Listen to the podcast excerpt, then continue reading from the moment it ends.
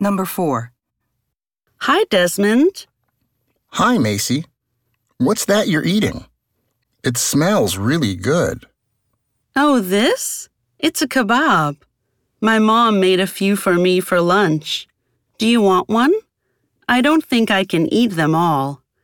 Yeah, I'd love one. I'm starving. Let me buy you a drink at the school cafe next time in return. Question. Why does the man want to buy the woman a drink?